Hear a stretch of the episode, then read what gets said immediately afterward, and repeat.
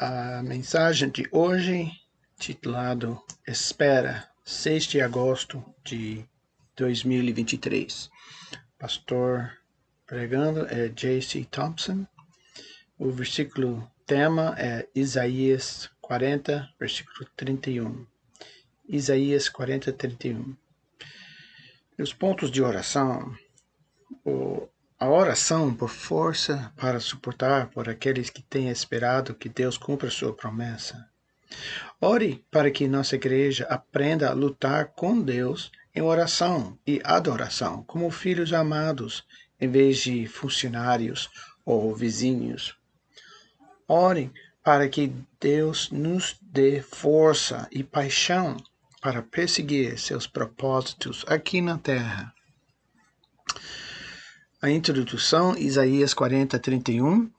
Mas os que esperam pelo Senhor renovarão as suas forças, levantar-se com asas como águias, correrão e não se cansarão, andarão e não desmaiarão. Alguém mais lê isso e pensa: como isso é possível? As estações de espera podem ser os momentos mais excruciantes e difíceis que podemos encontrar. E, no entanto, eles também oferecem uma oportunidade como nada, mais para receber, recebermos forças do Pai. Hoje estaremos no Salmo 13, durante nossa série intitulada Verão nos Salmos. Provavelmente Davi escreveu o Salmo 13 em conexão com o Salmo 12. O Salmo 12 fala do Senhor vendo o sofrimento daqueles que foram prejudicados pela violência e o povo de Deus está se tornando marginalizado. No entanto, Davi ainda não viu a resposta de Deus à sua promessa. Ele está em estado de espera. Então, ele escreve este salmo como uma oração a Deus enquanto espera. Este salmo é tão traduzível para nós quanto aprendemos a esperar em Deus para cumprir suas promessas. Então, esperando. Em Salmo 13, o primeiro ponto é forma-me. Salmo 13, 1 e 2. Ó Senhor, até quando me esquecerás? Eternamente? Até quando você vai olhar para o outro lado? Até quando devo lutar com a angústia na alma, com a tristeza no coração todos os dias? Até quando meu inimigo terá vantagem? Davi usa a frase até quando quatro vezes nesses dois primeiros versículos. Qual você acha que é a atitude de Davi nesses dois versículos. Repare que ele não diz, ele, ele não diz, você está lá, ele não diz, o Senhor vai fazer isso, ele diz quanto tempo. Isso significa que Davi espera que Deus cumpra a sua promessa. No entanto, ele também é honesto com seus sentimentos em sua oração a Deus. Confira as palavras que Davi usa para descrever como essa espera o está afetando. Sente-se esquecido, sente que não está sendo notado, que está passando por angústia e tristeza. Ele está sendo amaciado pelo inimigo talvez até experimentando a derrota. Davi está expressando como esperar a promessa de vitória de Deus o está afetando pessoalmente. Há uma diferença entre esperar e lamentar. Davi claramente está expressando suas emoções em sua oração, mas ele não está choramingando ou reclamando. Observe também que as perguntas de Davi se alinham diretamente com a agenda de Deus. Davi sabe que o Senhor tem um propósito para ele. Ele foi ungido como rei. Ele sabe que Deus tem um propósito no florescimento de seu povo. Ele está tentando mover o coração de Deus com suas perguntas. Oramos assim. As orações de Davi são ousadas. Uma ilustração para nós.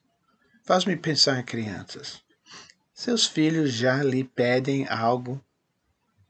Como seus filhos pedem coisas? Eles já te pedem coisas que você nem pode fazer? Que tal coisas que são até impossíveis, impossíveis e ainda assim não é nenhum exagero. Temos perguntado ao nosso caçulo sobre o que ele quer para seu aniversário. Ele pensa sobre isso por um momento e diz: um manto de invisibilidade. Sem hesitação, sem dúvida de que isso pode acontecer com base em sua compreensão da confiabilidade e bondade de seus pais. Quanto mais Deus quer responder às nossas orações, quanto mais Ele quer cumprir suas promessas que fez. Faz-me lembrar essa citação de Andrew Murray. Cuidando em sua oração acima de tudo de limitar a Deus, não apenas pela incredulidade, mas imagi imaginando que você sabe o que ele pode fazer. A fé de Davi não no cumprimento de sua promessa por Deus nunca é abalada. Na verdade, é quase como se Davi estivesse tão cheio de fé que o fato de Deus ainda não ter feito isso é mais da intensidade de sua oração do que se Deus vai fazê-lo. Davi está usando suas orações para tentar fazer com que Deus se mova agora. Você sabe que muitas vezes acho que nossas orações são muito mansos, muito fracos. Permita-me que lhe faça alguma pergunta para colocar isto em perspectiva. Perspectiva. O que é que fazemos mais? Oramos ou reclamamos? Temos um Pai amoroso que nos prometeu muito e acho que se você passar muito tempo com muitos cristãos, não tenho certeza de que nossas proporções se alinham com como as escrituras modelam para gastarmos nossa energia. Alguns de vocês nessa sala hoje estão lutando porque não têm uma promessa de Deus. Vá buscar um. Aqui está uma lista de alguns aos quais você pode se agarrar Filipenses 4, 6 e 7. Isaías 43, 2. Tiago 1, 5 e 1 João 1, 9. Alguns de vocês estão lutando porque são derrotados, assim como Davi, e precisam de força para continuar esperando a promessa que receberam de Deus. Lembre-se disso. Ganhamos algo com a espera que não podemos ganhar em nenhuma outra temporada. A espera nos forma. Segundo ponto, a espera luta de forças. Salmo 13, versículos 3 e 4. Vire-se e responda-me, ó Senhor meu Deus, restaure o brilho dos meus olhos, ou eu morrerei não deixe meus inimigos se gloriarem, dizendo: Nós o derrotamos. Não deixeis que se alegram com a minha queda. Esperar pode parecer uma batalha, e deveria. Acho que às vezes nossa expectativa é que, quando recebemos qualquer revelação de Deus, precisamos tê-la imediatamente, agora. Mas esta é a essência do que é nossa fé. Esperar o que ainda não podemos ver como realidade, mas é tão certo quanto vê-la bem à nossa frente. E dá para ler em Hebreus 11, versículo 1. Quando procuramos evitar a espera, estamos, na verdade, procurando evitar exercer nossa fé. O João Calvino assim se expressou: Não há lugar para a fé se esperamos que Deus cumpra imediatamente o que promete. Não há lugar para a fé se esperamos que Deus cumpra imediatamente o que promete. Davi pede três coisas nesses dois versículos. Primeiro, considere, toma nota, volte-se para mim. Preste atenção no que está acontecendo comigo e com o seu povo. O pergunte número dois. Pergunta número dois. Responda-me. Faça alguma coisa. Esteja presente nessa situação. E número três. Restaure o brilho dos meus olhos. Se você não agir, eu vou morrer. Davi está orando em direção ao coração de Deus. Ele está falando a verdade para Deus.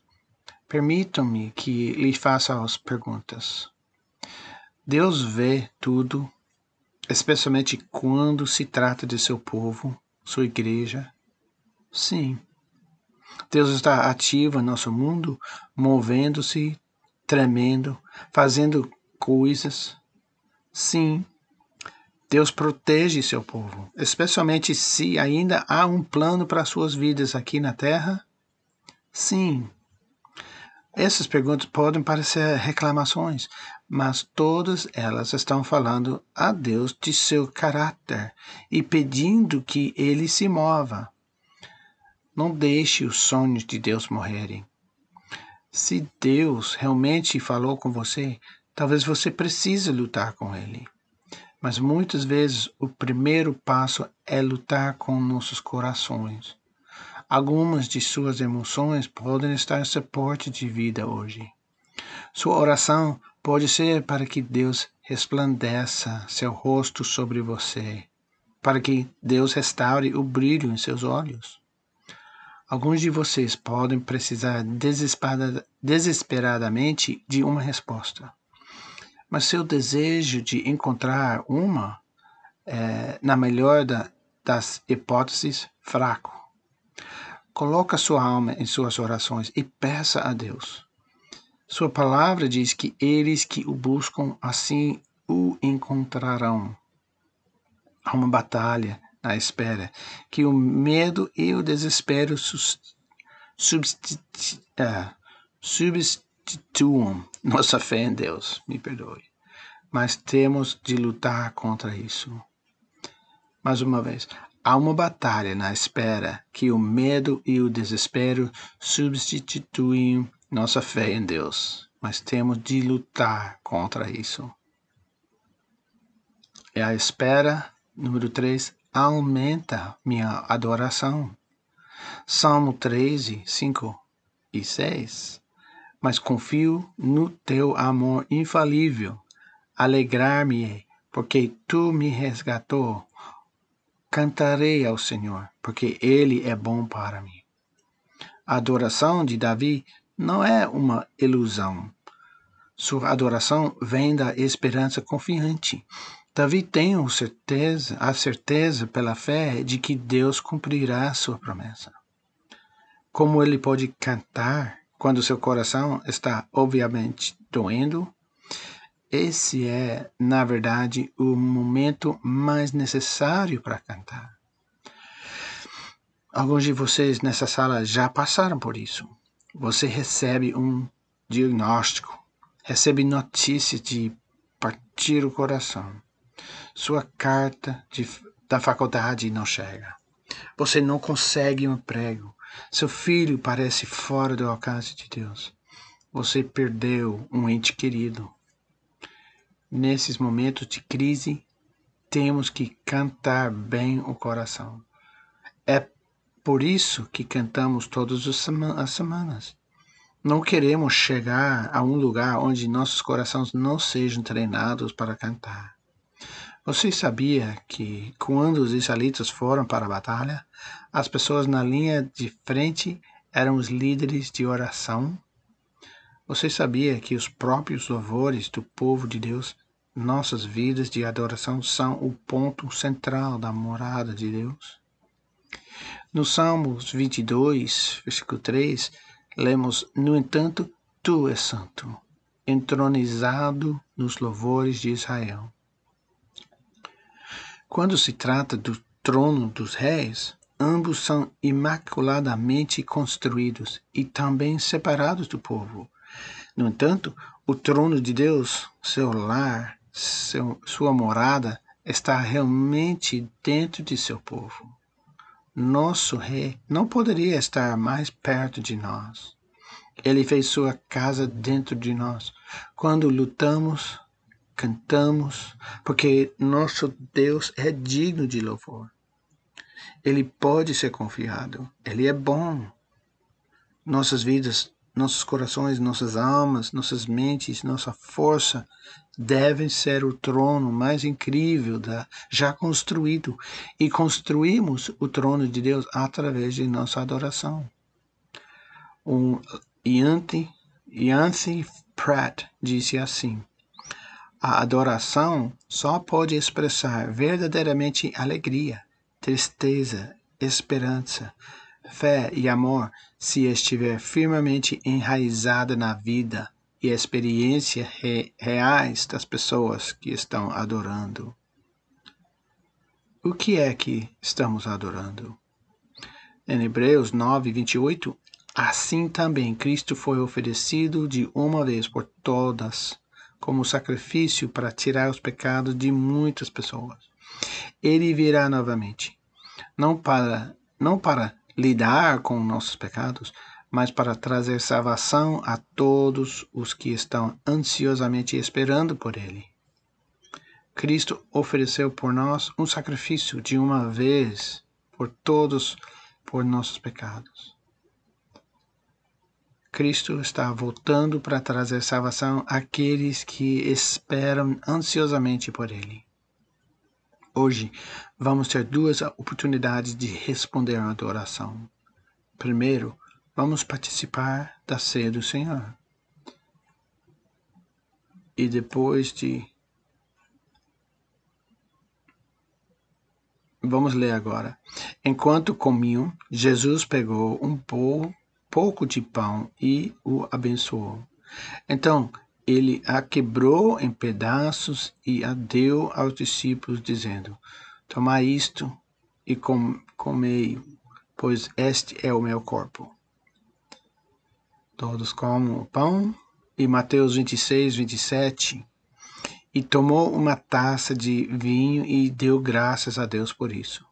Ele deu a, a eles e disse: Cada um de vocês bebe dele, pois este é o meu sangue que confirma a aliança entre Deus e seu povo, e derramando como um sacrifício para perdoar os pecados de muitos. Mateus 26, 30 Em seguida, cantaram um hino e saíram para o Monte de Oliveiras. A adoração não é para ser um momento em nossas vidas, é a própria vida de um cristão. Hoje, ao encerramos, quero encorajá-los a cantar. Se você estava esperando que o Senhor cumprisse sua promessa, cante na expectativa, cante o que é verdade. Se você está se sentindo letárgico em sua fé, cante para fortalecer sua fé hoje. Cante seu coração hoje mesmo, no coração hoje. E vamos nos unir com nossas vozes em voz alta, louvando a Deus por sua bondade para conosco. Amém.